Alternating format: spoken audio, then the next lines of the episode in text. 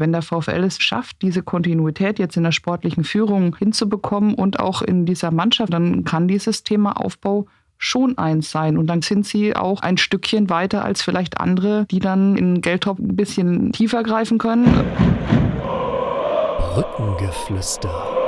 Der VFL-Podcast der NOZ. Brückengeflüster, die Saisonbilanz zum VfL Osnabrück. Wir wollen sprechen über ein Spieljahr, das auf Platz 6 endete für die Lila-Weißen und wollen diskutieren, ob das jetzt gut war oder schlecht oder was vor allem folgt daraus für die Zukunft in der dritten Liga für den VfL. Eine Liga, aus der es ja oft schwerlich äh, ein Entrinnen gibt, wenn man das Ziel zweite Bundesliga hat, je länger man drin bleibt.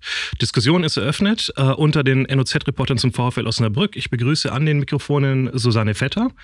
Harald Pistorius, Stefan Alberti und Johannes Kapitza. Hallo in die Runde. Moin. Guten Morgen. Benjamin Hallo. Kraus. Vielen Dank. Ähm, wir wollen direkt einstarten. Und zwar soll der erste Punkt die Saisonbilanz sein. Und da wollen wir natürlich den Mann fragen, Harald Pistorius, der den VfL Osnabrück seit 42 Jahren beruflich begleitet und noch viel länger auch privat im Auge hat. Ähm, ja, ein zufriedenstellendes Spiel ja, auch angesichts der Ausgangslage im Sommer, wo äh, die sportliche Leitung komplett ja gefehlt hat nach dem Abgängen von Benjamin Schmedes und Markus Feldhoff? Oder ist man doch eher enttäuscht, weil halt am Ende unterm Strich nichts steht, kein Aufstieg und kein DFB-Pokal? Ich würde die Saison nicht am Platz messen. Äh, Platz 6 ist okay.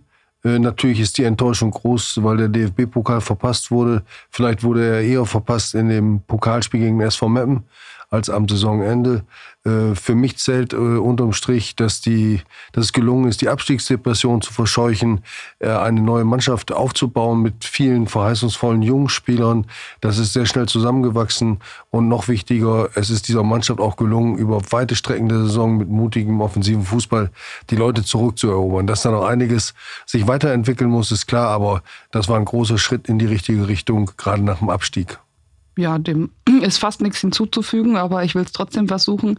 Ähm, ich sehe auch, dass da eine gute Entwicklung, äh, dass es eine gute Entwicklung im vergangenen Jahr gab, ähm, dass es vor allem auch eigentlich eine gute Rückrunde gab, aber wenn man das Saisonende jetzt natürlich ähm, äh, ja anders bewerten muss, also das äh, hat dann vielleicht noch mal einen kleinen Knacks gegeben und äh, trübt ein bisschen ähm, die gute äh, Entwicklung der Mannschaft, aber auch vieler Spieler. Da werden wir ja nachher noch mal drauf eingehen. Ich finde, äh, dass es gelungen ist, viele Spieler, die ähm, aus der Regionalliga gekommen sind, in dieser Saison gut zu entwickeln und äh, ja, wir werden dürfen gespannt sein, ähm, wie das weitergeht nächstes Jahr, nächste Saison.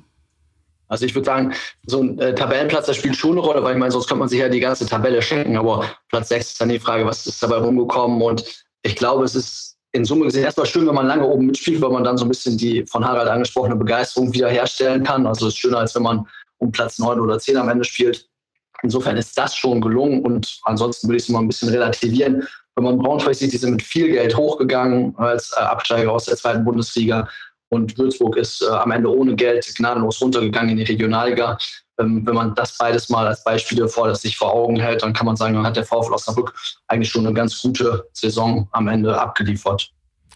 Stefan, kann man sagen, vielleicht waren drei so kleinere Krisen am Ende mindestens eine zu viel. Am Anfang die Effizienzkrise, Heimspiele äh, viele spielerische Überlegenheit, aber wenig äh, am Ertrag am Ende 0 zu 1 Niederlagen.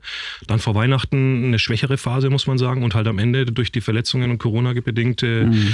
äh, der Abschwung. Ist das dann ähm, eben eine Schwächephase zu viel gewesen? Ja, wahrscheinlich. Nicht? Klar, wenn, wenn eine dieser Schwächephasen nicht eingetreten wäre, dann, dann hätte der VfL ja garantiert äh, mehr Punkte gehabt und möglicherweise wäre dann sogar vor Braunschweig auf Platz 2 gelandet, die ja nun auch am Ende 64 Punkte hatten und der VfL 58. Das muss man ja auch mal sehen. Das sind sechs Punkte.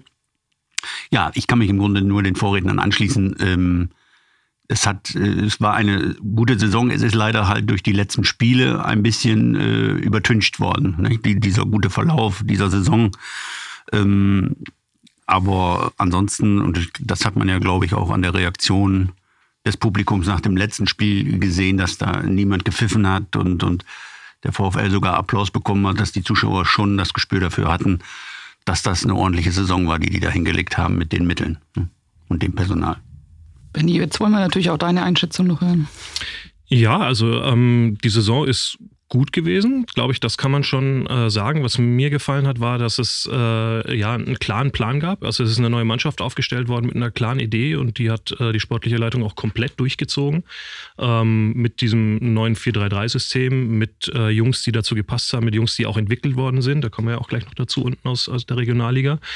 Ähm, es hat halt äh, erst ein bisschen gedauert, bis dann äh, ja die prägende Schwäche vor allem vor dem Tor abgestellt worden ist. Also es ist schon so, dass man dann mit, ich glaube 28 Punkte waren es nach, äh, nach der Hinrunde. Äh, da wären deutlich mehr drin gewesen, gerade in den, äh, in den Dreier 0 zu 1 Heimniederlagen gegen Duisburg, gegen Wiesbaden, gegen Zwickau, meine ich, war es auch. Ähm, wenn du da noch ein oder zwei gewinnst, dann bist du wahrscheinlich bis zum Ende mit oben dabei. Und äh, sowas wie hinten raus kann immer mal passieren, dass man halt dann, wenn die Achse wegbricht, äh, schwächer punktet. Wobei vielleicht, und dann könnte man vielleicht auch direkt zum nächsten Punkt kommen, kommen, vielleicht eine Lehre auch aus der Saison sein muss, dass man die Achse ein bisschen breiter aufstellt, Susanne, oder? Weil also es mhm. gab vier, fünf Führungsspieler, ähm, Kühn, Beermann, Taffertshofer, Haider vorne. Eigentlich ist es das. Wird Trapp noch mit dazu rechnen. Ne? Mhm. Aber auch der war dann zwischendurch raus. Ja. Ähm, und dann ist es natürlich relativ schnell dünn geworden. Hm. Also man hat es vor allem gesehen, als dann ähm, ja in den letzten Spielen, als dann Beermann ausgefallen ist, als Taffertshofer fehlte. Der kam ja zwar im letzten äh, Saisonspiel dann nochmal zurück, aber nur für äh, kurzen Einsatz. Und ähm, ja, das war einfach zu viel, glaube ich. Das ähm, hat man vor allem in dem Spiel an den Halle auch gemerkt, als dann eben auch Trapp noch raus war ähm, und eine Umstellung äh, da erfolgen musste. Guganich, finde ich, hat es sehr gut gemacht, über viele Phasen der Saison, äh, in vielen Spielen der Saison auch ähm, das aufzufangen. Aber als dann beide Innenverteidiger raus waren und er da allein hinten drin stand, ähm, ist das Ganze ja nochmal in die Hecke gegangen beim 3-3. Harald, wir waren dabei. Ich glaube, das war so ein kleiner Neckbreaker auch, ne? Ich glaube, das heißt Genickbruch, ne? Ja. ähm, also in Halle, klar, wobei es da nicht an der Abwehrleistung insgesamt mhm. Äh, und der taktischen Ausrichtung war, sondern es waren zwei krasse individuelle Fehler, die dann zu Gegentoren für weitere Chancen hatten, die Hallenser nicht. Ich glaube auch, dass das ein Spiel war, das ähm, dann für die Psyche entscheidend war. Das ist viel Kaffeesatzleserei, aber man kennt es ja, die Mannschaft fuhr auf der letzten Rille. Wenn man dann mit dem 3 zu 1 aus Halle wiedergekommen wäre, hätte das auch Kräfte freigesetzt. Aber das ist alles müßig. Ich wollte nur einen Satz sagen zu der ähm, zu der Frage, wo, woran hat es vielleicht auch in der Bilanz gelegen? Also dringend Gedanken muss man sich, glaube ich, machen bei der Analyse der, Heim, der Heimbilanz. Also nicht nur stehen bleiben da, dass man sagt, das war enttäuschend oder wie kann das, die große Bremer Brücke. Jetzt lassen wir mal die ganze Vorgeschichte mit den negativen Heimbilanzen in den Songs davor raus.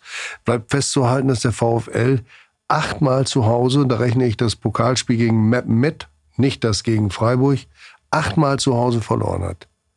Und äh, sie haben auswärts vier Punkte mehr geholt als zu Hause. Das ist eine der besten Auswärtsbilanzen in der dritten Liga ähm, und auch in der Geschichte des VfL in der dritten Liga. Die Frage ist, kann man das nur damit äh, dann erklären, dass man sagt, ja, der waren sie oft besser, hatten auch die Chancen. Es gab auch viele Spiele, da hatten sie die Chancen nicht.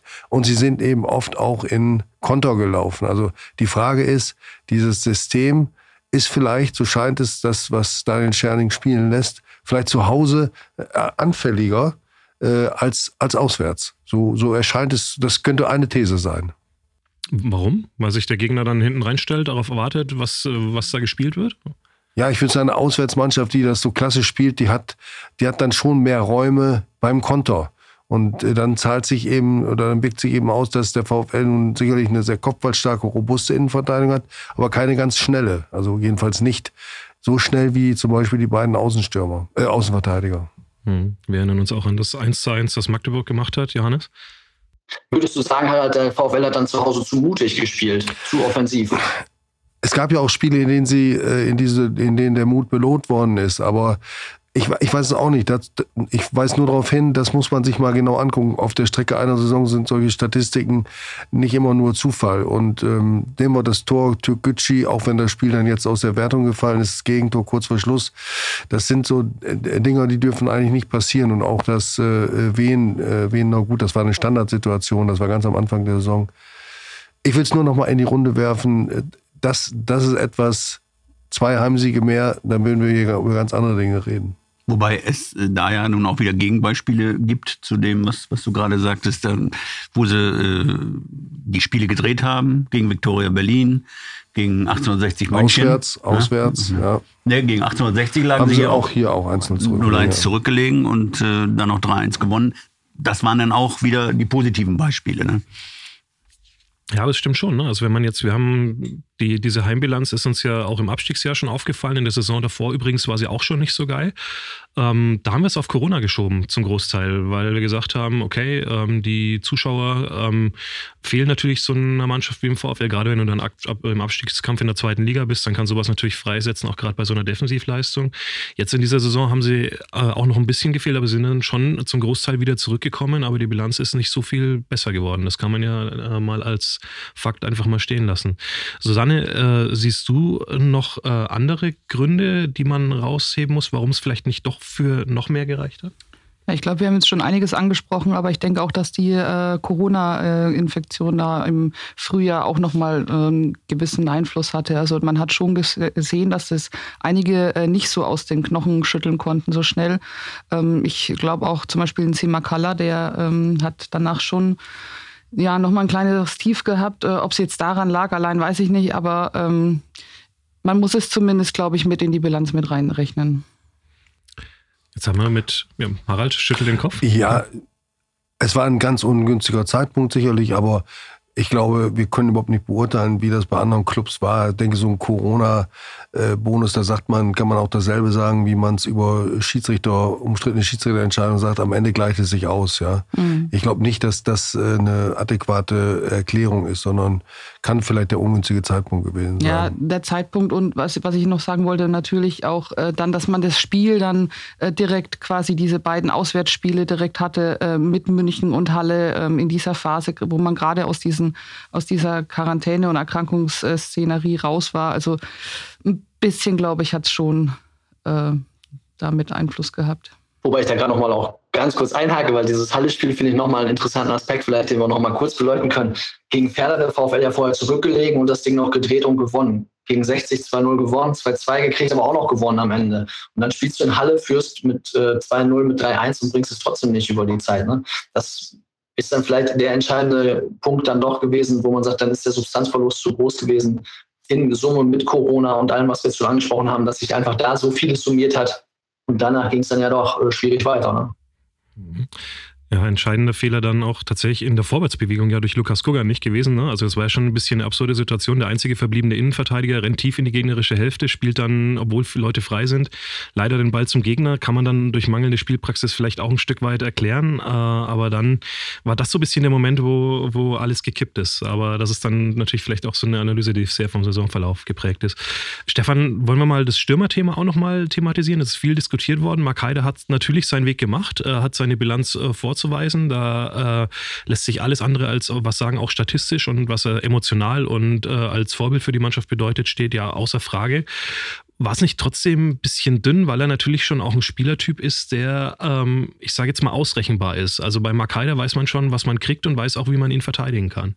Ja klar, das war äh, eine große Achillesferse, der, der Sturm natürlich. Und was ja eben auch damit zusammenhängt, dass das, äh, das Problem, oder wir kommen ja gleich noch drauf, die, die Enttäuschung der, der Saison äh, ist sicherlich auch die Personalie Andrew Wooten, von dem man sich ja weitaus mehr ähm, erhofft hat vor der Saison ihn als Königstransfer geholt hat und dann hat er sich in der Vorbereitung gleich verletzt, ist wochenlang ausgefallen, aber nachdem er zurückgekommen ist, hat er ja nie diese Erwartungen erfüllt. Und, und äh, mit vielen Trainern, mit denen wir gesprochen haben, äh, unter anderem vor den Spielen mit, mit Uwe Koschinat hatte ich da ein Gespräch, der auch sagte, das ist ähm, nicht mehr der Andrew Wooten, den er aus seiner Zeit in Sandhausen kennt. Ne? Und wenn der, so einer so gezündet hätte, wie man sich das erwartet hätte, gut, dann, dann hätten wir wahrscheinlich kein, kein Sturmproblem gesehen. Ne? Hm. Ja, dann lass uns doch gleich überleiten zu ähm, Entdeckungen und Enttäuschungen der Saison. Lass uns vielleicht erst die Enttäuschungen machen, weil sie gerade eben schon äh, angeklungen sind. Harald, der VfL hat ja von sich aus schon so ein bisschen angedeutet, Wuten und auch äh, Sören Bertram. Könnte man sich vorstellen, dass man die jetzt abgibt in den nächsten Wochen? Ja, ich Das mag sein, äh, das, das, das haben wir ja auch äh, erfahren und geschrieben. Ich will mal nur davor warnen, dass man jetzt so äh, speziell zwei Sündenböcke herauspickt. Also eins muss man mal sagen, wir haben ja auch immer mal nachgefragt, woran liegt es. Und dann gibt es ja auch mit Trainern und mit dem Sportdirektor Gespräche im Off, das ist aber völlig verständlich. Und alles, was wir da gehört haben, war immer, ging immer auch in die Richtung, dass diese, diese beiden Spieler sich persönlich in der Einstellung und der Trainings im Engagement beim Training nichts vorzuwerfen haben. Äh, es hat dann einfach nicht gepasst und gereicht. Und wenn man so ein bisschen im Fußball äh, rumschaut, dann weiß man auch, Transfers von Defensivspielern passen viel, viel öfter als von Stürmern. Der Stürmer kommt in eine fremde Umgebung, der wird runtergezogen von einer Erfolg Misserfolgsserie. Also es gibt so viele Beispiele dafür, dass Stürmer mit großen Erwartungen verpflichtet werden und dann eben einfach nicht zünden. So wurde es bei Andrew Wooten, wobei auch er sein persönliches ähm, Spiel hatte, in dem es hopp oder top ging. Ich meine, nicht jetzt nicht den verschossenen Elfmeter, äh, das war, glaube ich, gegen Freiburg, Freiburg. Ne? Mhm. sondern äh, auch das Pokalspiel gegen Meppen, als er eine Chance äh, in der Startelf bekommen ja. hat und nach zur Pause bei 0 zu 2, glaube ich, äh, ausgewechselt wurde. Mark Heider kam und sorgte dann dafür, dass das Spiel noch spannend wurde. Das war so ein Kontrast.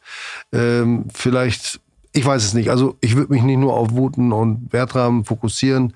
Ähm, eine Enttäuschung, puh, ja, habe ich, hab ich dann äh, vielleicht noch gesehen in der in der Innenverteidigung. Insofern, es war ein guter Gegentorschnitt äh, bis zu der Endphase der Saison, aber ähm, äh, weder Timo Bermann noch Maurice Trapp konnten diese über das reine Defensivspiel hinausgehende Führungsrolle so bekleiden, wie wir das von ihnen kennen, von Maurice Trapp aus einer überragenden Ausstiegssaison 2018-19 und von Timo Bermann äh, eben auch aus seiner Zeit in Heidenheim, denn hier in Osnabrück war er wirklich beide Male auch gehandicapt durch Verletzungen. Und jetzt steht sogar zu befürchten, dass er nicht mal zum Saisonstart da ist. Also äh, klar, die Abwehrbilanz ist rein statistisch okay, aber von dem, was beide für das Spiel, auch in puncto Tore und Torgefahr bei Standards, äh, eigentlich leisten könnten, war mir das dann doch ein bisschen zu wenig. Mhm. Auch in puncto Aus, ähm, Ausstrahlung ein bisschen, Susanne, oder? Also gerade in der Saison-Endphase hatte ich dann oft so ein bisschen den Eindruck, gut, da hat dann, äh, haben dann Bermann und Tafferzofer, vor allem der da auch wichtig mhm. ist, noch gefehlt. Aber da gingen dann schon echt auch relativ schnell die Köpfe runter bei vielen, äh, gerade bei den Jungen. Und es war dann irgendwie keiner mehr da. Ähm, obwohl dann Maurice Trapp ja schon noch auf dem Feld stand, der äh, dann irgendwie mal gesagt hat, komm ey, äh, Jungs, Brust raus und äh, ich gehe aber auch mal mit einer Aktion voran und push euch dann auch mal. Also das war gefühlt relativ still. Ja, ja, gebe ich dir recht. Ähm, andererseits, du hast es gerade angesprochen, es fehlten natürlich auch zwei richtige Führungspersonen auf dem Platz und mit Haffertshofer vor allem einer, den man vielleicht so ein bisschen als emotionalen Leader manchmal auch darstellen kann, der, der halt tatsächlich auch dann ja so dieses kämpferische Element äh, reinbringt, was man, was man dann vielleicht auch mal sehen will. Ähm, das jetzt nur an der Körpersprache immer festzumachen, finde ich auch schwierig. Und ich glaube, es war auch für, für Trapp in dieser Situation der, der äh, Saison auch nicht ganz einfach, denn wir erinnern uns, wie er sich ein paar Mal da über den Platz geschleppt hat. Er war auch angeschlagen, ähm, hatte auch Probleme, ist ja dann in, musste in Halle unter anderem auch raus. Und ähm, ja, vielleicht lag es auch ein bisschen daran noch. Johannes, hast du noch einen äh, Punkt äh, dazu beizutragen oder wollen wir überleiten zu den Entdeckungen der Saison? Weil da gab es ja auch einige. Es ist schon viel gesagt. Ich glaube, die ganz große Enttäuschung. Es gab viele kleinere Enttäuschungen vielleicht, die haben sich dann summiert, aber auch, wie gesagt, in Summe kann man am Ende schauen und mit ein bisschen Abstand drauf gucken und dann wird sich die Enttäuschung vielleicht auch widerlegen. Jetzt nach dem 1 zu 5 in Magdeburg ist man froh, dass Magdeburg weg ist und dann gucken wir mal, was kommt mit der Vorfreude, wenn die neue Saison anfängt, wie groß die dann ist. Mhm. Aber vielleicht noch ein Satz dazu. Ähm, wenn man den Start von Bamuaka äh, Simakana nimmt, dann muss man sagen, von ihm hatte man äh, speziell in der Rückrunde dann doch mehr erwartet. Er hat auch oft nicht mehr gespielt in der Startelf. Und bei Ulrich Bappo ist es so, wir haben alle immer wieder gesagt, Donnerwetter, was hat der Junge für Möglichkeiten? Aber letztlich hat er es auf der Strecke der ganzen Zeit dann nicht, nicht mehr über den Punkt gebracht. Er hat nicht mehr die Wucht entwickelt, die man braucht. Und ich hatte immer den Eindruck, er ist so ein bisschen auch durch seine Verletzungsvorgeschichte, der Junge ist erst 22, enorm gehemmt und äh, ja, also das, das ist ein Spieler, der tat mir insofern leid, weil er mehr kann, als er hier zeigen konnte. Aber auf der anderen Seite war es sicherlich richtig, ihn jetzt auch in eine neue Umgebung zu entlassen. Mhm. Simakala hat noch äh, die Chance, er hat noch einen Jahrvertrag, er ist noch da.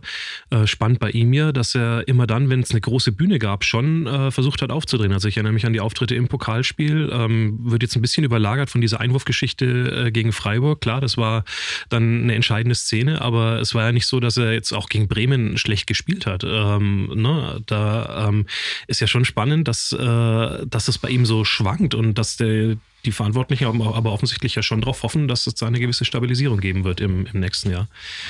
Ähm, Stichwort Stabilisierung, äh, vielleicht eine ganz gute Überleitung zu denjenigen, die uns äh, überzeugt haben, weil da gibt es einige, die aus der vierten Liga gekommen sind, wo wir uns, muss man ja schon zugeben, wie viele gefragt haben, vor der Saison gefragt haben, hey, warum holen die eigentlich so viele aus der vierten Liga? Und ähm, im Nachhinein hat sich aber gezeigt, da sind richtige Stützen des Teams rangewachsen. Stefan, vielleicht fang du mal an. Was ist denn so deine persönliche Entdeckung der Saison gewesen? Ja, gut, also die, die Neuzugänge, da haben wir einige in der Tat aus der vierten Liga, aber mein, mein persönlicher äh, Favorit in dieser Rubrik ist äh, Sven Köhler. Das, äh, wie er auf, auf der Sechs, wo er oft dann eingesetzt wurde, auch als Ulrich Tafferzofer, pardon, als Ulrich Tafferzofer ausfiel, aber auch davor, äh, wenn er weiter vorne im, äh, Mittelfeld äh, eingesetzt war, auf der 8 oder 10, äh, einfach das Zeug hat, ja zu einem Leader, was Susanne vorhin sagte, auch in diese Position zu schlüpfen. Nicht? Da ist er im Moment noch ein bisschen von entfernt, aber er ist, finde ich, auf dem besten Weg dahin. Fußballerisch sowieso, es ist immer eine Freude, finde ich, ihn auf dem Platz spielen zu sehen. Und da hoffe ich, dass er bleibt auch. Und ja, Könnte vielleicht ein bisschen weniger mit dem Schiedsrichter und mit seinen Mitspielern hadern. Das ja, gut, ist mir eher genau. unangenehm aufgefallen, dass er dann manchmal wie Karajan dirigiert.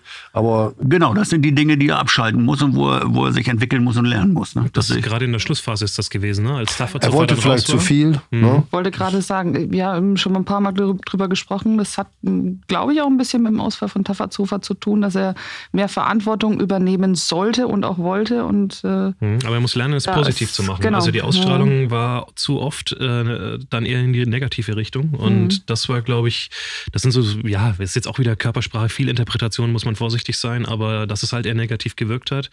Äh, auf mich zumindest war das so. Und wenn man in so einer Mannschaft unterwegs ist, dann weiß man auch, dass so eine Wirkung halt auch eine Entfaltung haben kann. Unbedingt ja, positive Ausstrahlung. Da, ja, wir haben es, oder Stefan hat es gerade gesagt, es gab viele.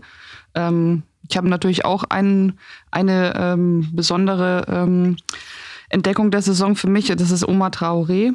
Ähm, finde ich ganz toll, wie er sich entwickelt hat äh, hier in seiner Heimatstadt. Und ähm, ja, ich finde ihn auf dem, auf dem Platz, hat er eine super Entwicklung gemacht. Äh, auch eher zum Schluss hin, das muss man natürlich auch dabei sagen, nicht mehr ganz die Stabilität gehabt. Aber was der gerade am Anfang der Saison und auch am Anfang der Rückrunde gespielt hat, fand ich richtig klasse, zumal er keinen guten Start hatte mit der roten Karte. Das darf man auch nicht vergessen. Sowas musst du in dem Alter dann auch erstmal wegstecken.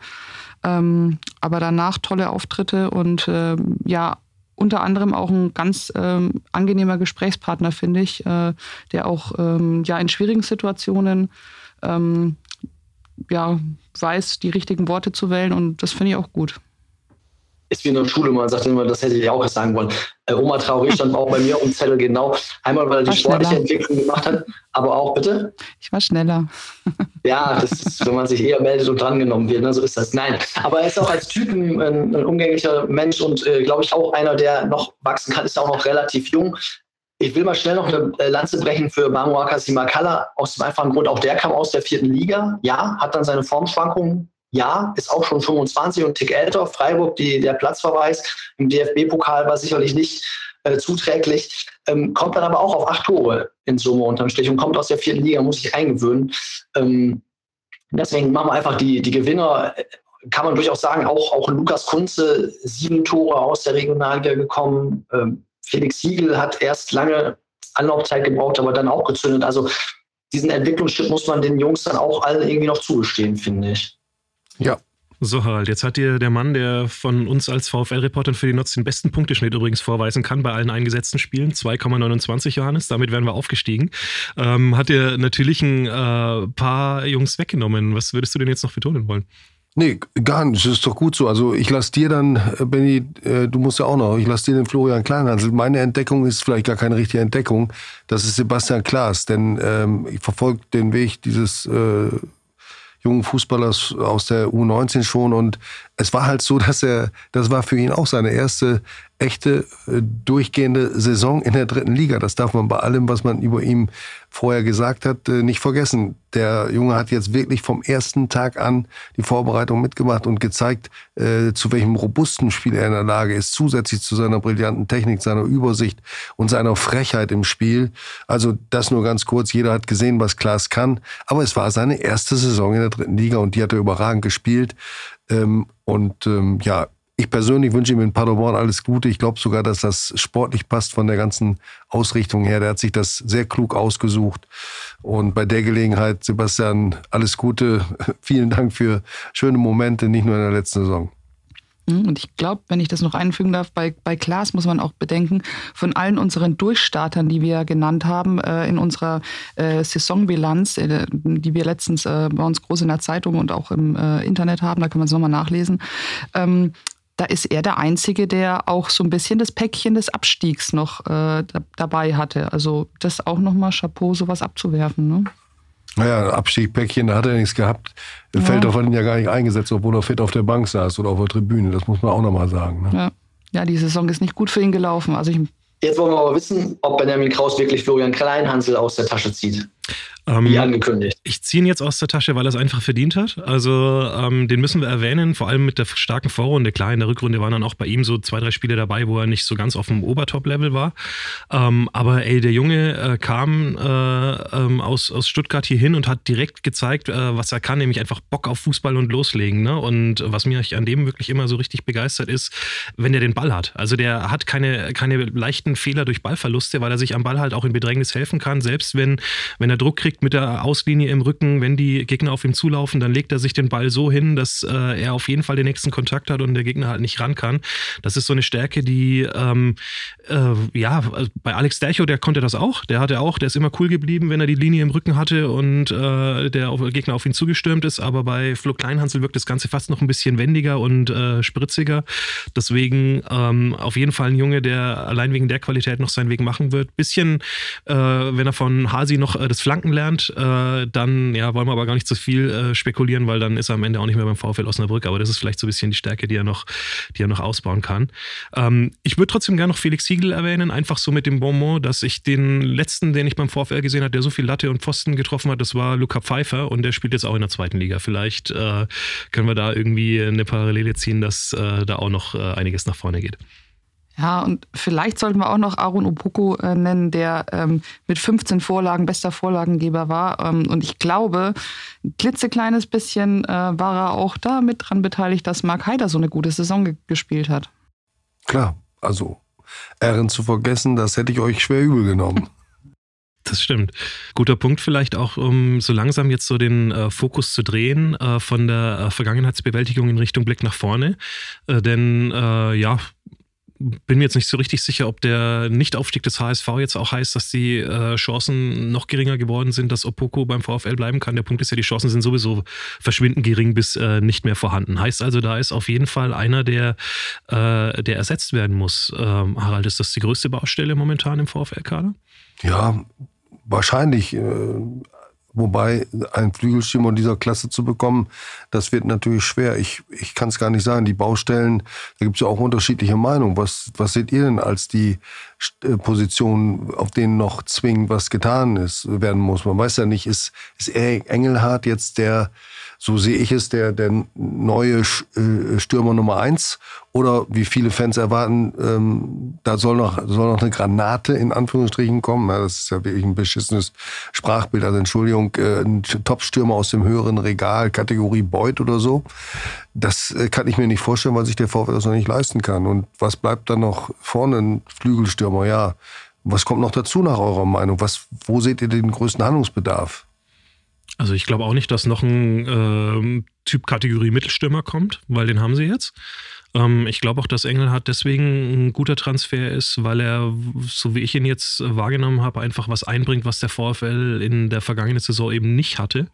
Nämlich ein äh, Stürmer, der ballsicher ist, seinen Körper, auch wenn er nicht äh, riesig ist, halt äh, wohl breit machen kann, gerade mit dem Rücken zum Tor und deswegen anspielbar ist. Das waren sie alle nicht. Das war Hiegel nicht, das war Haider nicht, ähm, das war auch Simakala nicht. Ähm, also so ein Faktor, der einfach mal äh, die Bälle behauptet da vorne. Deswegen ist das, glaube ich, ein neues Element, äh, das einfach jetzt dazugekommen ist und ja, mehr würde sich immer, würde man sich immer wünschen, aber ich glaube auch, dass da die finanziellen äh, ja, Gegebenheiten dann einfach einen Riegel vorschieben und die anderen Positionen wichtiger sind. Ich würde jetzt spontan sagen, Susanne, Flügelstürmer. Dann weiß ich nicht, ob ähm, der Junge aus Steinbach-Halger jetzt schon der Ersatz ist für, für Klaas. Aber auf jeden Fall muss in der Defensive auch noch was passieren. Ja, also wir haben es ja vorhin angesprochen in der Innenverteidigung. Timo Beermann wird wahrscheinlich den Saisonstart äh, nicht mitmachen. Das spricht, also da ist schon mal einer weg. Und dann, ähm, ja, Lukas Guganich äh, ist wahrscheinlich auch nicht mehr äh, dabei. Und da muss man sagen, der hat in den letzten Jahren schon immer, wenn er reinkam, auch gezeigt, dass er sofort da sein kann. Ähm, und ein bisschen haben wir vorhin auch schon darüber geredet, dass die äh, Schnelligkeit in der Innenverteidigung ähm, uns gefehlt hat äh, zuletzt. Und äh, da vielleicht mal auf einen schnellen, stabilen Rechtsfuß zu setzen noch. Ich glaube, das ist eine Aufgabe, die äh, Amir Chapouzadeh jetzt äh, auch auf dem Zettel haben wird. Das könnte dann ja Lars Dietz sein, ne? Der Benjamin, du hast ja mit ihm gesprochen. Was hast du denn so zwischen den Zeilen für einen Eindruck? Äh, Gibt es dann echten Kontakt? Ist er da nah dran? Also einen Kontakt gibt es, äh, denke ich schon äh, sehr sicher. Deswegen habe ich das auch so geschrieben, wie ich es geschrieben habe. Also ich habe ihm dann äh, ganz am Ende so gefragt, sag mir, wenn ich komplett auf dem Holzweg bin mit dem Thema VfL Osnabrück und dann hat er einfach gar nichts gesagt, was ja eine nette, äh, also mehr, mehr kann er dann auch gar nicht machen. Das ist, äh, ist komplett fair auch gegenüber ähm, äh, ja, allen Partnern, wo ja auch Vertraulichkeit walten lassen muss. Die Frage ist, ob du ihn bekommst. Also das ist, glaube ich, der äh, viel spannendere Punkt, weil ähm, da mit Viktoria Köln äh, ein Verein da ist, der, wenn der Mäzen dort wirklich will, mit Sicherheit mehr Kohle zahlen kann als, äh, als der VfL Osnabrück, zumal die jetzt ja auch noch in den DFB-Pokal eingezogen sind. Ähm, Vielleicht dann auch eine Entscheidung des Spielers, wo er vielleicht hin möchte. Ähm, passend, denke ich schon. Ich habe ihn in Lotte öfter gesehen, äh, da vor allem tatsächlich dann auch auf der 6, was er auch kann. Was angesichts der jetzigen Situation vielleicht auch gar keine schlechte Geschichte wäre für den VfL, da jemand zu haben, unabhängig davon, ob jetzt Tafazuffer bleibt oder nicht. Also gerade wenn er nicht bleibt, sowieso, aber auch wenn er bleibt, hat man ja dieses Jahr gesehen, dass es so richtig adäquat keinen Ersatz da äh, gab jetzt. Ähm, das kann der, weil er aktiv ist, weil er viel läuft, weil er sich reinschmeißt in die Zweikämpfe. Ähm, finde ich persönlich jetzt keinen schlechten Transfer, wenn es klappt. Auf jeden Fall, denke ich auch. Aber da sollten wir, was die Innenverteidigung betrifft, zumindest nicht vergessen. Luis Spreckelmeier kehrt ja zurück. Von den, von Louis Spreckelmeier. Louis Spreckelmeier, ja, genau. Ja, genau. Und, ähm, Den haben wir zweimal vergessen, oder ich. Muss ich mich auch noch für entschuldigen, aber da kommt es auf einmal mehr gar nicht an. Den haben wir in unserer Aufzählung dann aber nachgefügt. Hier unten, ja, steht er mit drin, genau. Und da kann ich mich erinnern, bevor er ausgeliehen wurde, also in den Spielen, wo ich ihn in der Vorbereitung insbesondere gesehen habe, ist er mir immer irgendwie positiv auf, aufgefallen. Und ähm, ich glaube, der Junge hat noch richtig Potenzial, dass der da hinten auch äh, was werden kann. Und wie du vorhin schon sagst, Janis Wolf sehe ich nicht als, als äh, Ersatz für, für Klaas. Ich glaube schon, dass man da im Mittelfeld äh, diese Karte äh, gestandener äh, Achsenspieler äh, vielleicht noch bedienen muss und äh, dass man da vielleicht jemanden holen sollte, der jetzt schon ein bisschen höherklassig äh, äh, Erfahrung mitbringt. Wir dürfen zwei Neuzugänge nicht vergessen, die schon da sind. Das sind Oliver Wähling und, Bam, äh, und äh, Emeka Udua. Ja, Oliver ist jetzt gerade erst äh, das erste Mal in der Startelf aufgeboten worden. Man hat ihn auch in den Kurzeinsätzen vorher gesehen, was er am Ball kann, welche Übersicht er hat. Er kann den diagonalen Ball spielen, er kann kombinieren, er kann flanken. Also da steckt auf jeden Fall Potenzial. Und bei Udua würde ich mal sagen, den hatten auch einige andere auf dem Zettel. Er ist, glaube ich, äh, hier in einer unglücklichen Phase, früh von Corona belastet, nicht so durchgestartet, wie man sich das vielleicht erhofft hat. Aber ich glaube, er war ohnehin eher als Perspektivspieler für die neue Saison vorgesehen. Also da kann man zumindest die Hoffnung haben, denn bisher hat sich Amr Chapozadeh äh, und Daniel Scherning eigentlich selten genug verguckt, in einem, gerade in einem jungen Spieler. Johannes, sag du gerne ja, deine Meinung auch da ist, die beiden Jungs hätte ich jetzt auch noch anzufügen gedacht, denn das ist eine Frage, wie werden die sich entwickeln und wie kommen die durch, wenn sie mal ein bisschen in Fahrt kommen und nicht wirklich ähm, von aus einer Verletzung wie Oliver Welling äh, oder Emeka Ruhr als Neuzugang, der dann mit Corona gleich ausgefallen ist. Also hat man da überhaupt noch eine Baustelle oder sind die beiden gute Ersatzleute für Opoku und äh, Klaas im Mittelfeld, dann könnte sich die Mittelfeldbaustelle mit Wolf schon so ein bisschen erledigt haben. Es ist aber auch die Frage, wie viel Erfahrung, auf wie viel Erfahrung setzt man da? Bleibt ein Tafferzofer ähm, sicherlich als wichtiger Typ, dann als wichtiger Spieler. Dann wäre das Mittelfeld ganz gut aufgestellt.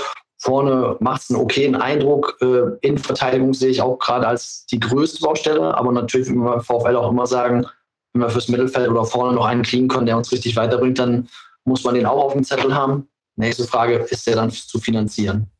Mhm. Ja, Rechnung mit einigen Unbekannten noch. Ne? Also wir wissen auch nicht, was äh, Benas Stadkus äh, kann, der äh, vom 1. FC Nürnberg 2 ja schon verpflichtet worden ist im äh, Finale der abgelaufenen Saison.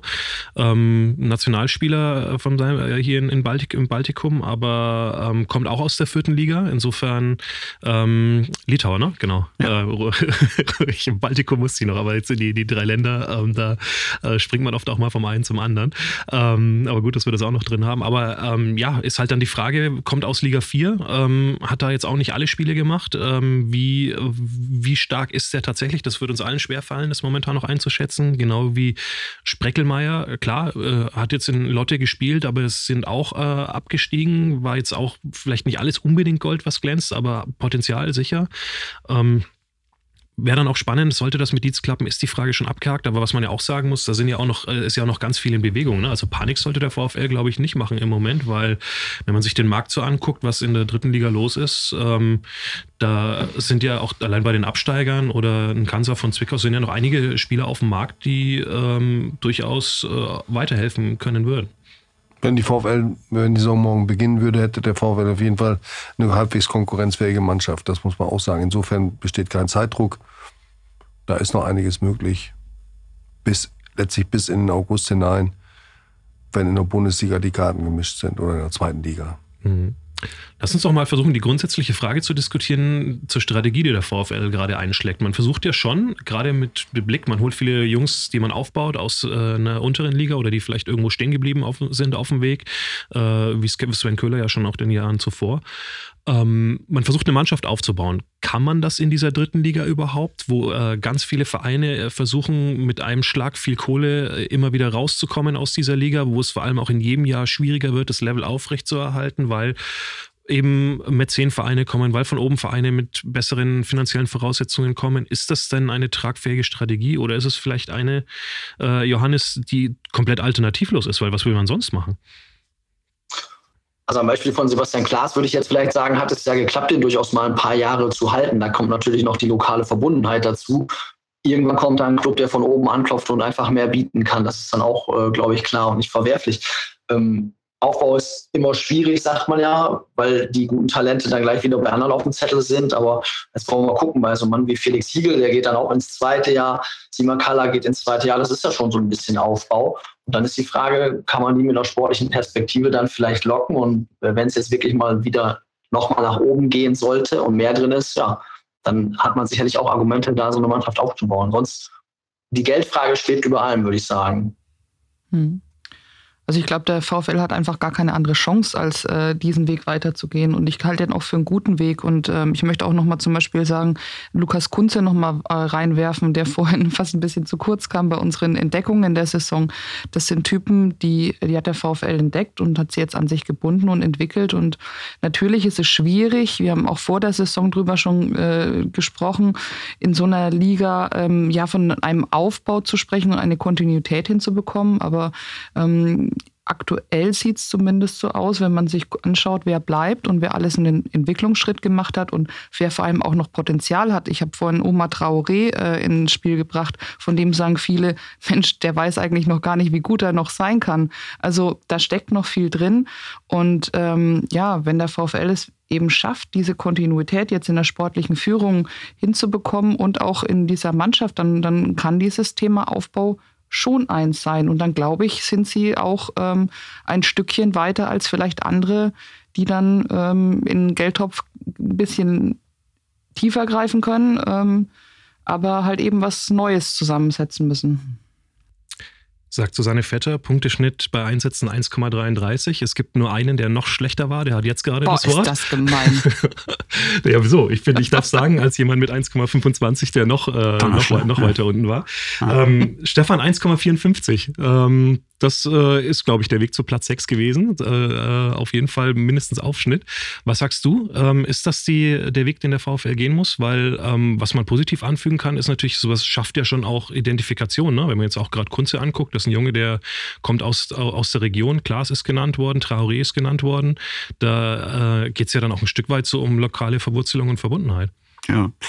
Ja, also ich sehe jetzt auch nicht die, die Alternative, wie man es anders machen sollte. Also ähm, das Geld ist nicht vorhanden, was Susanne vorhin schon sagte. Und ähm, ich glaube, dass insbesondere auch das Trainerteam um Daniel Tscherning äh, in der Lage ist, äh, aus dieser Truppe oder die Truppe jetzt so weiterzuentwickeln, auch im zweiten Jahr. Und wie Harald vorhin auch schon sagte, wenn morgen die Saison beginnen würde, dann hätte der VfL eine konkurrenzfähige Truppe, die, glaube ich, auch nächstes Jahr noch ein bisschen weiter oben äh, angreifen kann und wird.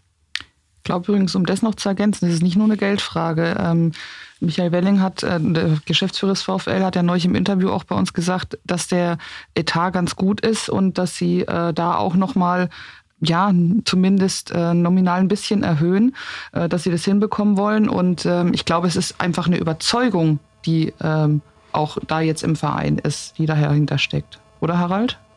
Man darf so einen Weg nie gehen, weil man sich dazu gezwungen fühlt, sondern man muss ihn aus Überzeugung gehen. Der VfL muss äh, wie bisher darauf setzen, dass er gerade da besser ist als andere Clubs äh, bei Dingen, die man nicht kaufen kann. Und was das ist, das fängt beim Publikum an. Äh, es geht weiter über die Verbindung zwischen Mannschaft und Publikum, die ja in den letzten Jahren ähm, wirklich intensiver und enger geworden ist. Und diese Dinge spielen auch eine Rolle im Fußball. Und ich wehre mich dagegen als bekennender Fußballromantiker, dass die Geldtabelle dann immer die gleiche ist, die sich sportlich niederschlägt. Das möchte ich nicht und wenn es nicht nach meinem Kopf geht, dann zumindest nach den Köpfen aller Fußballfans, die so denken. Und deswegen äh, glaube ich, dass der Weg nicht alternativlos ist, sondern er ist klug, er ist gut. In der Regionalliga, äh, guckt euch mal die Kaderlisten von allen Regionalligisten an. Äh, grob geschätzt sind 60 bis 70 Prozent der Spieler mittlerweile nicht nur sehr jung, sondern sie haben alle den Stempel ausgebildet im NLZ von. Also das heißt, die haben eine Profiausbildung genossen. Also sich da umzuschauen und dann zu überlegen, ähm, wie passt der Junge vielleicht in unser Team oder welche Position kann der alternativ spielen? Was ist das für ein Typ? Also da zu suchen, das ist gute sportliche Arbeit und äh, die wird, die zahlt sich aus. Und das sieht man jetzt äh, bei den, bei den jungen Durchstartern, wie wir sie genannt haben. Ja, und deswegen kann man den VfL auf diesem Weg nur unterstützen. Allein deshalb vielleicht auch Janis Wolf nochmal ein spannender Transfer, weil der ja, glaube ich, gar keine NLZ-Ausbildung hatte. Ne? Das ist ja, ja nochmal einer, der so komplett von der Seite reinkommt. Also ja, allein deswegen so, mm, genau. wird es ja schon spannend sein, wie, wie der dann seinen Weg geht, weil offenbar scheint er was zu haben. Sonst ja. sie es ja ihm jetzt nicht zugetraut, eine, eine Liga höher. Interessant. Und um, ähm, vielleicht kommt noch was aus der U19, aus dem NLZ hier, das hier ja auch gute Arbeit gelassen hat. Janik Zamel hat einen Vertrag bekommen. Vielleicht kommt noch jemand dazu. Wäre auch top. Mhm. Wie sieht es denn mit der Wettbewerbssituation in der Liga aus, äh, Johannes? Wie siehst du das denn? Glaubst du, dass die dritte Liga, so wie sie jetzt absehbar ist, klar, zwei Starter fehlen noch, ähm, Kaiserslautern oder Dresden auf der einen Seite und das stand jetzt der Aufnahme, wir nehmen Dienstag, Dienstagmorgen auf und ähm, was auf jeden Fall noch ein bisschen offen bleiben wird, ist äh, VfB Oldenburg oder BFC Dynamo Berlin, aber vielleicht kann man ja trotzdem schon mal sagen, ähm, wird es gleich schwierig hochzugehen? Wird es leichter oder schwerer? Was glaubst du? Ja, zu diesem Zeitpunkt würde ich mich da noch nicht festlegen. Man sagt immer, die dritte Liga, äh, jede Saison ist es immer wieder die beste dritte Liga aller Zeiten. Selbst wenn jetzt äh, Kaiserslautern oder Dresden, einer will drin bleiben, 1860, Mannheim, Saarbrücken, Wiesbaden, da sind ja ein paar Clubs mit Ambitionen, die noch was vorhaben. Viktoria Köln hatte mal mehr zugetraut. Äh, und wer von unten hochkommt, Rot-Weiß Essen, die wollen sich auch nicht gleich unten eingruppieren. Insofern ähm, wird jede Saison in der dritten Liga nicht einfacher, rein sportlich gesehen. Also man hat gesehen, wie schwer sich der VfL auch diese Saison gegen die Aufsteiger teilweise getan hat, äh, mit, mit Havelse und mit Freiburgs äh, zweiter Mannschaft. Also für Leichtigkeit ist, glaube ich, in der Liga kein Platz. Stefan, unterschreibst du? Ja. Ähm, Sehe ich auch so. Also das, das kann man jetzt auch wirklich noch nicht sagen. Also das, ich hoffe, dass, dass Oldenburg es schafft und, und nicht Dynamo Berlin. Ähm, das wäre nochmal ein schönes weiteres Derby mit dem VfL. Ein tolles Spiel bestimmt. Ähm, Rot-Weiß Essen sowieso, da gibt es ja auch äh, tolle Erinnerungen äh, der Spiele des VfL gegen Essen. Ähm, ja, und alles andere muss man abwarten. Wie Aue, Ingolstadt natürlich, die, die werden ja äh, mutmaßlich alles daran setzen, so schnell wie möglich wieder zurückzukehren in die zweite Liga. 1860 hat äh, schon jetzt gut sich verstärkt, denn haben unter anderem Kubilanski geholt, Lakenmacher, den ich auch gerne beim VfL gesehen hätte. Äh, von Havelse. Also die haben einige spannende Transfers gemacht und ja, abwarten. Mhm. Alles noch ein bisschen Kaffeesatzleserei zu dem Zeitpunkt. Vielleicht ähm, springen wir dann deswegen, wenn wir, ähm, oh, 5 Cent, 5 Euro in die Strafenkasse, bitte, der klingelt der Wecker. Äh, vielleicht springen wir dann deswegen zum, äh, zum nächsten Thema. Ähm, wir können noch mal ein bisschen darüber sprechen, was sich abseits des Platzes getan hat beim VfL Osnabrück. Äh, Stichwort Infrastruktur, da ist ja dieses Jahr einiges passiert. Es ist endlich mal ein Beschluss gefallen, dass auch wohl wirklich jetzt mal was gebaut wird. Und zwar auf dem Schinkelberg. Ähm, äh, Rasenplatz mit Flutlicht, der dann nur dem VfL zur Verfügung steht. Das soll bis zum Winter klappen, Susanne. Ja. Also, klappt Also- denn das? Boah, das, das ist jetzt eine Frage. Du. Also ich habe neulich gesagt, ich, ich glaube es erst, wenn der Erste da drauf steht und auch wirklich gegen, gegen den Ball tritt äh, das erste Mal. Aber ähm, doch, ich glaube schon, dass es klappt. Ich glaube, dass die Protagonisten äh, diesmal ähm, ja einen klugen Weg auch hier gewählt haben und äh, dass, ähm, dass dies, dieses Trainingszentrum äh, kommen wird. Ich finde auch die, ich, natürlich ist es schade, jeder hätte auch gerne eine große Lösung gehabt mit Nachwuchsleistungszentrum, Trainingszentrum, alles gemeinsam. Aber ich finde es einen, einen guten, einen sehr guten Weg, der hier äh, genommen wird. Und ähm, ja, ich glaube, Harald, äh, die Frage geht an dich weiter, weil du hast das Thema jetzt wirklich am längsten von uns allen verfolgt. Ähm, wie siehst du denn die Chance, dass das jetzt durchgesetzt wird? Und wie viel ist das wert? Also ist das ein echter Befreiungsschlag jetzt? Ja, verglichen mit dem Status quo, also das auf jeden Fall. Ich glaube auch daran, dass das, dass das klappen wird ähm, und dass dort auch ähm, mittelfristig dann das Trainingszentrum der Profis entsteht. Ich bin nicht der Auffassung, dass es unbedingt die Goldkante sein muss, also Nachwuchsleistungszentrum und Trainingszentrum der Profis äh, auf einem Gelände oder auf einem Grundstück. Das, das ist so ein Traum, aber Gott, äh, daran hängt, daran hängt der Erfolg nicht. Das NLZ arbeitet jetzt schon unter wirklich, also das ist mir genauso wichtig zu betonen, dass sich die Arbeitsbedingungen des NLZ auch verbessern, weil auf der Illushöhe dann mehr Fläche zur Verfügung steht. Was dort unter den Bedingungen geleistet wird, das ist, kann man gar nicht hoch genug anerkennen, Mm, denn äh, da ist der Vergleich genauso auseinanderklaffend zu den anderen Clubs, wie er bei den Profis ist. Also ich glaube schon, dass es klappt und dass ich dann später mal einen kleinen Spaziergang zu, Schinkelberg mache, nachmittags in aller Ruhe und beim Training zugucken kann. Wenn das dann auch öffentlich ist, man weiß es ja nicht. Ja, aber du kennst dich ja aus darum. Dann wirst du, wirst du schon, schon, schon einen Weg finden. Ähm, ja, Stefan, äh, viel in der Diskussion die letzten Tage waren auch noch, äh, war noch das Thema Nordtribünen-Ausbau. da sollen oben so, so eine kleine Provisionslösung her mit ein bisschen, ja, so wie ich es verstanden habe, mehr äh, ja, gehobenen äh, Potenzial an Zuschauern, Richtung VIP oder Business Seats. Ähm, Wäre schon gut, wenn es klappt, weil da ja ein bisschen so die Achillesferse ist beim VfL im Moment, weil da kommt das Geld her, aber da sind die Möglichkeiten ja begrenzt, wenn man mal in diesem völlig überquellenden VIP-Bereich ist bei den Spielen. Ja.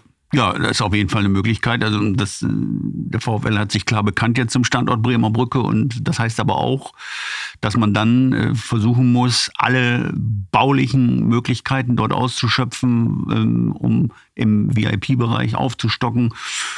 Ja, und wenn, wenn das äh,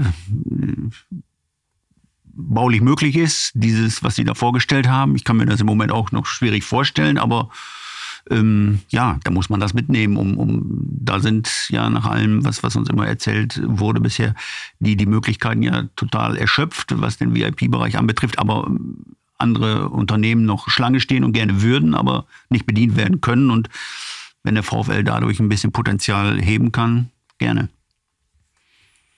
Johannes, wie siehst du die Ab äh, Entwicklung des VfL abseits des Platzes in den äh, letzten Monaten, kann man fast sagen? Also allein was Infrastruktur angeht, aber der Verein positioniert sich ja auch äh, sehr aktiv zuletzt.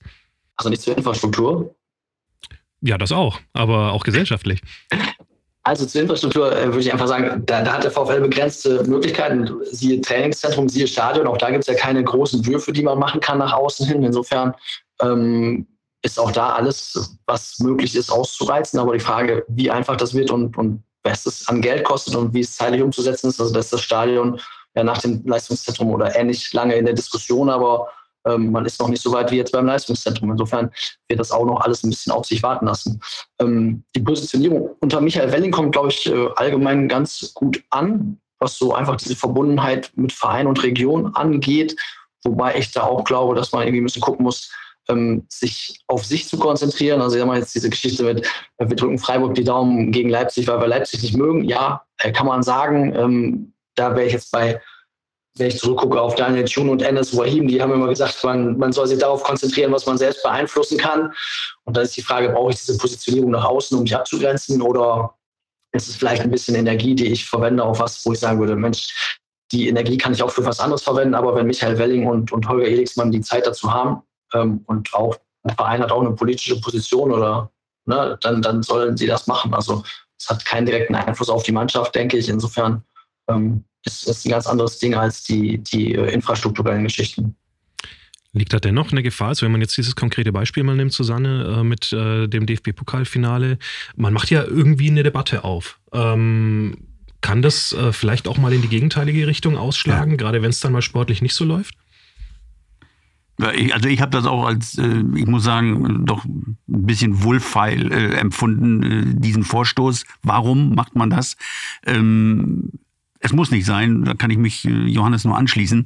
Ähm, und ich bin gespannt, wie es dann ist, wenn der VfL mal ich weiß nicht im Moment, wann es so sein wird, aber es kann ja auch mal irgendeine Situation entstehen, wo sich der VfL dann genau an diesen Aussagen auch messen lassen muss, was dann ist und ob einem Michael Welling äh, dann überhaupt noch im Amt ist und wenn ein anderer Geschäftsführer kommt, der das im Grunde genau wieder anders sieht. Also das sind äh, Dinge und, und Fässer, finde ich, die man ohne Not auftut. Das kommt natürlich nach außen hin bei einem Großteil der Anhängerschaft sehr gut an, äh, weil es eben gegen RB Leipzig geht. Aber ich fand es jetzt nicht als besonders klugen Schritt. Hm. Ja, das mag sein. Ähm, trotzdem finde ich es gut, dass sich der VfL aktuell positioniert in vielen Dingen und dass da vielleicht mal eine Aktion dabei ist, wo man ein bisschen daneben greift, okay. Äh, das mag sein, das mögen einige so sehen, aber ich finde, was das sich im Moment tut an, an, an äh, gesellschaftlichem Engagement, an, an, an der klaren Positionierung, ähm, das ist, glaube ich, etwas, was äh, ja viele gut finden. Ich finde es auch gut, wie Welling es sagt. Und ich glaube, wenn wir jetzt nochmal wieder die Brücke schlagen zum Ausbau der, des VIP-Bereichs, ähm, Harald, ähm, du hast, hast, ähm, weißt auch, wie ähm, der VfL das schon mal versucht hat, gut mit einem Tower, da ähm, diesen Bereich auszubauen. Da haben sie gewaltig einen auf die Mütze gekriegt damals für diesen Begriff und ähm, jetzt gab es äh, sogar fast äh, Applaus aus der Fanszene für die Weitsicht äh, von Michael Welling. Vielleicht kommt es auch manchmal eben drauf an, wer wie was sagt. Ne? Also so ändern sich die Zeiten und die mhm. handelnden Personen, wobei man sagen muss, dieser VIP-Tower, da gab es ja auch Zeichnungen, äh, der hatte einen Nachteil, den hat ein, ein im, in Stadionfragen äh, gut bewanderter Architekt äh, als ein phallisches Symbol der Macht bezeichnet. Also da war, sagen wir zumindest, er, er dominierte dieses Stadion, dieses Patchwork-Stadion und diese Lösung mit den Logen da oben drauf, dran, äh, das ist, erscheint mir auch ein bisschen charmanter. Und was das gesellschaftliche Engagement angeht, äh, das gesellschaftliche Engagement ist hoch und ich finde es auch wichtig, dass der Verein sich sportpolitisch innerhalb der dritten Liga oder innerhalb des Profifußballs artikuliert. Ähm, genauso wichtig wie sich zu RB zu positionieren, kann man auch zu Problemen der dritten Liga äh, Stellung nehmen. Wie kann es sein? Und da auch mal den Konflikt angehen. Das wird dann natürlich, tut vielleicht ein bisschen mehr weh. Wie kann es sein, dass ein Verein wie Türkgücü alle Lizenzanforderungen übersteht und dann abfliegt? Das war für die dritte Liga ein derartiger Image-Schaden, denn das passiert sonst nur in den Klassen darunter. Das darf nicht sein. Oder auch, wie kann es sein, welches Modell steckt beim ersten FC Kaiserslautern? Das sage ich jetzt ganz ohne jeden Neid oder so. Aber wie kann es sein, dass dieser Verein eine Insolvenz ansteuert und dann in der Winterpause äh, transfermäßig nochmal richtig nachlegt? Das sind Dinge, die äh, der VfL dann auch mal artikulieren kann. Und was RB angeht, äh, sehe ich es tatsächlich so, das ist der größte Sündenfall im deutschen Profifußball, weil nichts von dem, was RB am Anfang gemacht hat, ähm, zu, eigentlich zulässig war. Das ist äh, ein, ein, ein Fehlverhalten von DFL und DFB. Das muss man klar so benennen. Das darf man auch immer wieder sagen. Und man muss nicht jedes Mal sagen, ja, aber die spielen noch tollen Fußball. Wogegen ich mich allerdings wehre, sind, ähm, sind äh, solche Aktionen, wie es hier ja versucht wurde, als der VfL ein Freundschaftsspiel dort machen wollte, dass das äh, versucht wurde, ähm, ja, zu verhindern. Äh, man kann das tun, das ist auch eine Haltung, aber äh, da muss man nicht nachgeben. Wenn es für die Mannschaft gut ist, gegen RB Leipzig ein Testspiel auszutragen, dann kann man das machen. Das ändert nichts daran, dass man so klug und auch differenziert wie Michael Welling und Holger Eriksmann das in ihrem recht langen Brief gemacht haben, dass das auch durchaus äh, legitim und verständlich und nachvollziehbar ist. Das ist ja ein Punkt, den man vielleicht auch nochmal betonen muss, weil also ich habe den Brief dann auch wirklich auch von Anfang bis zum Ende gelesen. Ich habe nicht das Gefühl, dass alle, die im Internet darüber hinweg kommentiert haben, das auch gemacht haben. Ähm, man kann schon jedes Wort, zumindest ist das meine persönliche Einstellung dazu, so unterschreiben, wie das da niedergelegt worden ist. Und sie haben ja auch ganz klar differenziert zwischen diesem sogenannten Verein, der ähm, halt eine, äh, ein geschlossener Zirkel ist, weil du als Mitglied da gar nicht reinkommst, sondern nur so eine Fördermitgliedschaft abschließen kannst, wo du da zwar dein Geld irgendwie reinschmeißt, aber ohne Stimmrecht bist. Ähm, der, das wird aber dann verkauft als Äquivalent zu äh, gewachsenen Vereinen wie dem VfL oder Schalke oder allen möglichen anderen, die es halt gibt. Ähm, und umgekehrt aber auch, dass man halt trotzdem gratuliert zu einem sportlichen Erfolg, weil sie einen äh, Titel äh, äh ja, errungen haben, wozu sie, wofür sie ja dann im zweiten Schritt sogar auch noch angefeindet worden sind von Teilen der Fußball-Community. Also einfach nur deswegen, weil äh, der Brief nicht zu Ende gelesen worden ist. Deswegen, ähm, klar, also deswegen habe ich vorhin auch so ketzerisch gefragt, so eine Positionierung äh, erfordert dann natürlich auch eine gewisse gewisse Gradlinigkeit und Konsequenz, das durchzuhalten und auch Gegenwind ein bisschen auszuhalten. Aber das kriegen sie ja offensichtlich auch hin. Das ist momentan, das muss man einfach sagen, das, ja. das läuft ja gut. Und wenn jetzt irgendwie gesagt wird, ähm, steht man dann auch zu seinen Worten oder ist man messbar, dann fällt mir natürlich einfach, weil ich vor Ort war, direkt der Fall in Duisburg ein. Und da standen sie natürlich direkt zu ihren Werten und zwar ohne, äh, dass überballt diskutiert worden ist. Mhm. Also das muss man auch noch vielleicht einfach nochmal betonen. Das war Gehört das erste, in die Saisonbilanz hinein. Da, Genau, das ist das erste wegen eines Rassismusfalls äh, mir bekannte wirklich dann auch komplett abgebrochenes Spiel im deutschen Profifußball gewesen. Richtig. Das ist davor einfach nicht passiert. Und der VfL war dann der Erste, der gesagt hat, komm, wir lassen uns jetzt hier auch nicht voll quatschen. Gut, die Duisburger waren wohl auch so drauf, dass sie gesagt haben, das können wir jetzt so machen. Aber trotzdem gibt es ja bestimmt dann auch mal Tendenzen, dass man sagt, okay, komm, war jetzt doof, aber lass einen Haken dran machen und irgendwie weiterspielen. Es muss ja irgendwie weitergehen. Das ist ja dann so ein klassisches Argument. Und sie haben halt klar gesagt, nein, jetzt ist Feierabend. Wir setzen jetzt ganz bewusst dieses Zeichen, weil ja. wir halt schon äh, Werte auch vertreten wollen, die dann mehr sind als irgendwie ein rollender Ball und 22 Leute, die, die da hinterherlaufen. Also wir haben ja einen eigenen Podcast gemacht über das gesellschaftliche Engagement, das natürlich auch aus der Fanszene kommt, aus der Fanabteilung. Und äh, das werden wir auch fortführen. Das ist, das ist genau das, was der Verein braucht. Und ich finde es geradezu absurd, dem Verein vorzuwerfen und zu sagen, Mensch, kümmert euch nicht um sowas, kauft lieber einen teuren Spieler oder so. Also das, erstens hat das eine mit dem anderen nichts zu tun. Äh, das eine verhindert nicht das andere, wenn das Geld da ist. Und vor allem aber ist es auch äh, prägend für den Verein insofern, der ersetzt, das ersetzt nicht den sportlichen Erfolg, aber es bringt den Verein näher an die Menschen heran. Das ist eigentlich das, was damit erreicht wird. Und die Leute merken, es, es geht eben nicht nur um Fußball. Und wenn man das an anderen Stellen so oft hört, dann ist es dann auch sehr gut, wenn das dann bis an die Basis sofort dringt, bis zu allen erdenklichen ähm, Aktivitäten, die da laufen, Spendenaktionen, der Löwenpudel, ähm, die, die, der Lernortstadion. Also ich will es jetzt gar nicht alles aufzählen, gehört aber auch in die Saisonbilanz dazu. Ähm, ich würde mich auch freuen, wenn der VfL diese, denn zu so einer Debattenkultur, nenne ich es mal, gehört ja auch dann eine Meinungsfreiheit, wenn der VfL auch diese Meinungsfreiheit seinen Spielern zugesteht und, und vielleicht auch nicht immer jedes Wort dann nochmal kontrolliert, sondern auch Spieler dürfen mal ein Konfliktthema ansprechen oder dürfen auch mal was Falsches sagen. Das macht sie auch authentisch und echt, so wie der Verein das ja mit solchen Beiträgen auch will. Hm. Und Nähe schaffen tut das auch. Ähm, und das hat äh, Welling ja auch neulich gesagt, Nähe schaffen, Distanz äh, äh, abbauen und ja, vielleicht auch manchmal ein bisschen nicht so perfekt sein. Aber den, was, was du gerade gesagt hast, auch das wollte ich nochmal unterstreichen. Dazu gehört nämlich ja auch, dass sich im Moment nicht nur der VfL stark positioniert, sondern dass sich auch drumherum sehr viel tut. Und das haben wir eben bei vielen Aktionen gesehen in der Saison. Und ja, das finde ich, das finde ich wichtig für so einen Verein. Ähm, und dafür, dass er auch seine Identität stärkt. Ja, gerade auch als Gegenpol zu diesem High-End-Fußball, der immer mehr dominiert übers Fernsehen. Ähm, wenn man so die Kinder auf der Straße anguckt, die dann halt irgendwie mit äh, Mbappé und Messi-Trikots rumlaufen, wo man auch dann sich manchmal so fragt, so ja, ey, okay, läuft im Fernsehen, findet ihr cool, aber ähm, ja, was, was findet ihr da eigentlich cool? Ne? Klar können die gut kicken, aber ähm, klar, die sind dann oft zu klein, um irgendwie so die, das so ein bisschen zu sehen, was so dahinter steht. Aber vielleicht kann man dann auch so die zumindest auf Dauer wieder erreichen, wenn man halt äh, in der Region dann was vertritt, was eben mehr ist als nur, der macht jetzt irgendwie den geilsten Übersteiger oder so.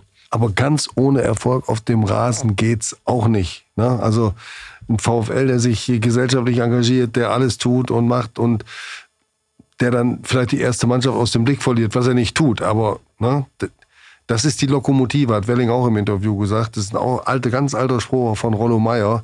Die erste Mannschaft zieht alles.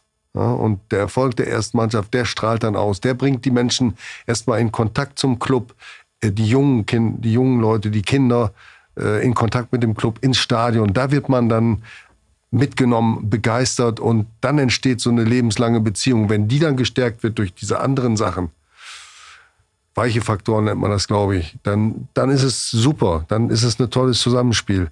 Aber CSR, hat mal einer dazu gesagt. Ja, der sich dann hinterher sogar dafür entschuldigt hat.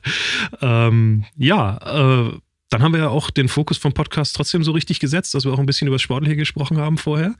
Ähm, bleibt mir vor allem jetzt eigentlich nur vielen Dank zu sagen. Und Susanne will aber noch was? Ja, wir wollen noch sagen, dass wir in eine Sommerpause gehen. Ne? Ah ja. Johannes, wir gehen in die Sommerpause. Ja, ich wollte noch eine Frage fragen gerade, weil Benny jetzt schon äh, viele Punkteschnitte gesagt hat, aber den von Harald hast du, glaube ich, noch nicht gesagt. 1,75, Platz 2. Ja. Also Johannes, wir beide machen nächstes Jahr alle schweren Spiele, okay? Ja, wobei ich gerade dazu sagen wollte, also den VfL hätte den Punkteschnitt natürlich nicht geholt, wenn ich auf dem Platz gestanden hätte, sondern die haben die Punkte geholt, weil ich auf der Tribüne saß. Ne? Also das muss man auch immer dabei betonen und, und nicht vergessen. Ne? Und vielleicht hatte ich auch die leichten Spiele. Insofern, ähm, aber die gibt es ja gar nicht in der dritten Liga. Ja, du kriegst bestimmt auf jeden Fall eine Dauerakkreditierung, das ist schon mal klar. Ja, ich habe bei, bei dir, Johannes, das Zergitschi-Spiel ja gar nicht mitgerechnet. Das wäre es noch ja, besser. Dann wär, dann, irgendwann wäre dein Schnitt über drei gewesen, glaube ich, wenn es so, so ja. weitergegangen wäre. Johannes, sagen, dann, da würde ich die Sportgerichte anrufen. Wenn Benny so vorgeht, das ist nicht in Ordnung. Ja, muss ich demnächst äh, Arminia Bielefeld in der zweiten Bundesliga übernehmen, wenn ich aufgestiegen bin. Gut, also ja, ich glaube, ich bleibe lieber in Osnabrück. bevor es völlig abdriftet. da werfe ich jetzt nochmal ein, dass, der, äh, dass wir in die Sommerpause gehen, dass man aber ähm, den VfL-Podcast, der unser Brückengeflüster, jetzt auch bei YouTube hören kann, dass ähm, wir dort auch kürzlich ein, nochmal ein Video aufgezeichnet haben vom letzten Podcast, von der Saisonbilanz von Daniel Scherning und Amir Chapouzadeh. Das habt äh, ihr beide gemacht, Harald und äh, Benjamin. Ähm, ja, das kann man sich da auch nochmal angucken in dieser Sommerpause vielleicht und auch immer mal ein bisschen auf dem Kanal noch stöbern ähm, weil wir da auch hin und wieder ein paar Videos einstellen und äh, ja, dann. Genau. Wir schnaufen jetzt, genau, wir schnaufen jetzt ein bisschen durch, äh, damit wir wieder richtig viel Energie haben, wenn es denn dann wieder losgeht äh, in die neue Drittligasaison, auf die wir uns alle sehr, sehr freuen. Denn ähm, was man in jedem Fall sagen kann, die Voraussetzungen sind äh, durchaus aussichtsreich, aber vor allem sehr, sehr spannend, weil ähm, wenn das gelingt, dass die Entwicklung so ein bisschen weitergeht, könnte uns ein sehr cooles Jahr bevorstehen und da freuen wir uns drauf. Und das dann mit dem ersten Podcast am 21. Juni, Dienstag nach dem Trainingsstart. So, jetzt hast du nachgeguckt. Wunderbar. Dann haben wir die Info auch noch. Sagen wir danke fürs Zuhören an alle draußen ähm, und hoffen uns, dass wir uns dann spätestens in ziemlich genau vier Wochen dann äh, wieder hier an dieser Stelle hören können. Bis dann. Bis dann. Einen Ciao. schönen Sommer. Ciao. Ciao. Tschüss. Danke, macht's gut. Tschüss.